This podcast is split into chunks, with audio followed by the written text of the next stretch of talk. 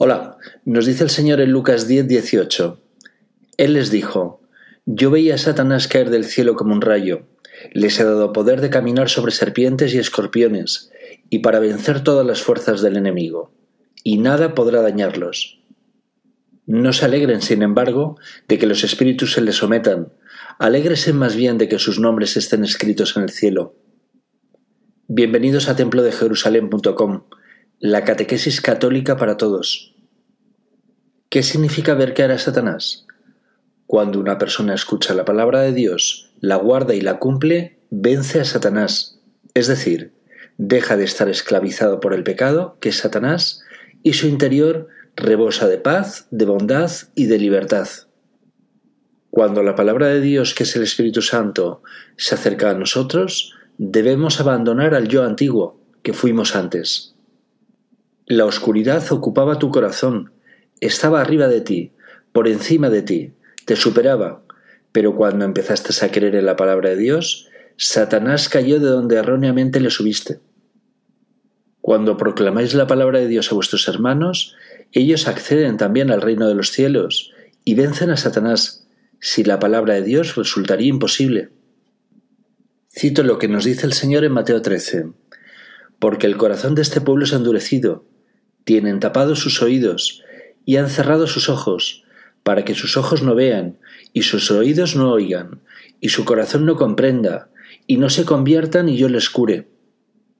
Cuando alguien oye la palabra del reino y no la comprende, viene el maligno y arrebata lo que había sido sembrado en su corazón. Este es el que recibió la semilla al borde del camino. El que la recibe en terreno pedregoso es el hombre que, al escuchar la palabra, la acepta enseguida con alegría. Pero no la deja echar raíces porque es inconstante. En cuanto sobreviene una tribulación o una persecución a causa de la palabra, inmediatamente sucumbe. El que recibe la semilla entre espinas es el hombre que escucha la palabra, pero las preocupaciones del mundo y la seducción de las riquezas la ahogan y no puede dar fruto. Y el que recibe la palabra en tierra fértil es el hombre que escucha la palabra y la comprende. Este produce fruto, ya sea cien, ya sesenta, ya treinta por uno. El Señor nos advierte, por un lado, que si somos inconstantes con sus cosas, van a venir unas circunstancias que van a desmoronar nuestro frágil templo interior. Uno porque ha perdido el trabajo, el otro porque tiene problemas conyugales, el otro porque tiene problemas económicos, otro porque sufre una enfermedad. Vendrá cualquier adversidad en nuestra vida y en lugar de cerrarnos a nuestra fe, abandonaremos su palabra, los sacramentos y su oración. Y hasta en algunos casos le haremos responsable de nuestras desgracias. Sed como el buen ladrón, que la cruz dijo, Este no es culpable de nada, yo soy responsable de mis malas acciones. No le hagáis responsable al Señor de nada, jamás. Sed vosotros responsables de vuestros malos actos. En resumen, las preocupaciones de este mundo y la seducción por la riqueza harán que abandonéis a Dios. Diréis, tengo mucha fe, pero vuestros hechos que hablan por vosotros, ellos dirán que Satanás os ha quitado realmente vuestra fe. Porque una fe sin guardar los mandamientos, sin practicar los sacramentos y sin oración, no os engañéis, ni es fe ni es nada. También Satanás y los demonios creen en Dios, pero sus hechos hablan perfectamente por ellos, y sabemos cómo son. Mientras no guardéis la palabra de Dios y sus mandamientos, no vendrán el Padre y el Hijo a vuestro interior, y no tendréis la plenitud con el Espíritu Santo que vuestra alma necesita y para la que habéis sido creados. Mientras no os toméis en serio las cosas de Dios, Satanás estará por encima de vosotros, como vuestro Dios, y no caerá, y su oscuridad os consumirá. Recordad que no hay nada fuera de Dios más que oscuridad. Ahora y cuando muráis, no permitáis que las preocupaciones se lleven vuestra fe. Luchad por ella.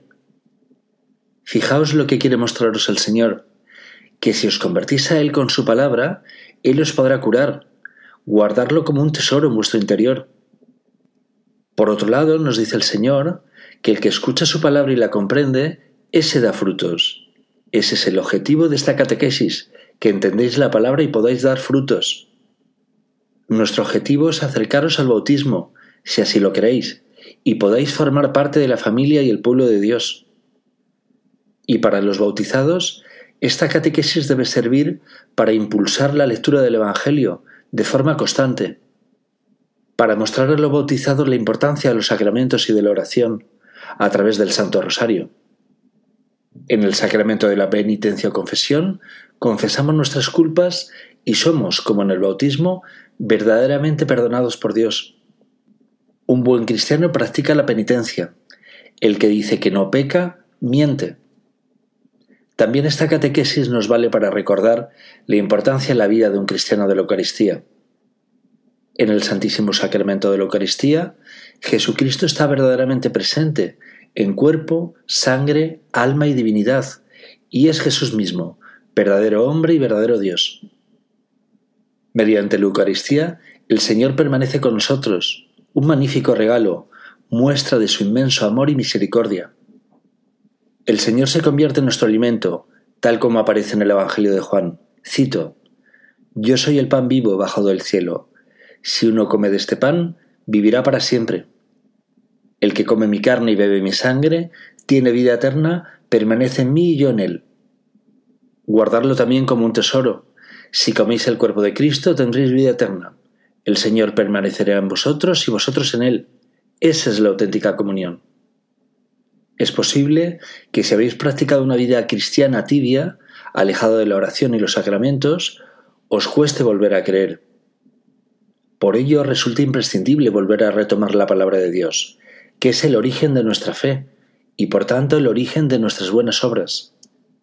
Si le decís al Señor que queréis tener el mismo bautismo que Él y que queréis beber de su mismo cáliz en la Eucaristía, recordad que todo ello significa que queréis hacer la voluntad de Dios en vuestra vida, pero acabáis en la oscuridad porque lo habéis pensado mejor y no deseáis someteros a sus mandatos. Entonces hay un problema. Lo correcto es no comulgar en la Eucaristía, no beber de su cáliz, hasta que no exista arrepentimiento y sea previamente confesado en el sacramento de la penitencia. El que os invita a comulgar sin estar en comunión previa con Dios, con arrepentimiento y con pleno conocimiento de los mandamientos, es un farsante. Buscad la unión, la comunión con el Espíritu Santo antes de comulgar. Si somos verdaderos, lo realizaremos así. Engañar al Señor en las cosas sagradas es una temeridad. El que se haya caído que se levante, el perdón de parte de Dios lo tiene garantizado si muestra arrepentimiento, sea cual fuera su culpa. Recordad, si no amáis a Cristo y si no amáis lo que Cristo ama, no sois uno con Cristo, que es para lo que habéis sido creados, para ser uno con Dios.